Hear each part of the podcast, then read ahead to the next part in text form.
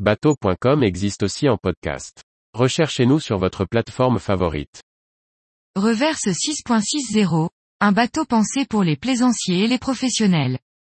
Par Briag Merlet. Dernier né du chantier Amarès, le Reverse 6.60 est une coque aluminium pensée pour un double usage, à la fois professionnel et de loisir. Un cahier des charges qui donne un bateau robuste, mais efficace.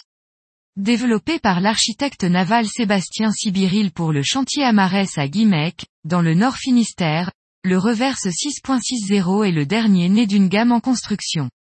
Mise à l'eau en juillet 2022, la première unité arrive après celle du Reverse 4.60. La gamme comporte quatre modèles au total, le plus grand, de 8 mètres devrait voir la construction de sa première unité débuter en automne 2022, pour un caseilleur professionnel. Pour l'ensemble de la gamme, le cahier des charges du chantier est de pouvoir proposer le bateau à la fois à des professionnels de la mer et à des plaisanciers. L'architecte Sébastien Sibiril, d'Avel Glayot, s'est donc attaché à respecter à la fois les normes CE liées à la plaisance et les divisions des affaires maritimes pour les usages professionnels. Les bateaux de la gamme reverse bénéficient donc de normes de sécurité poussées, notamment en matière de stabilité, avec un beau franc-bord. La construction en aluminium par le chantier Amarès est soignée, avec une belle qualité de finition. La coque aluminium, pour lequel le premier client a choisi de la laisse brute, a un bel aspect.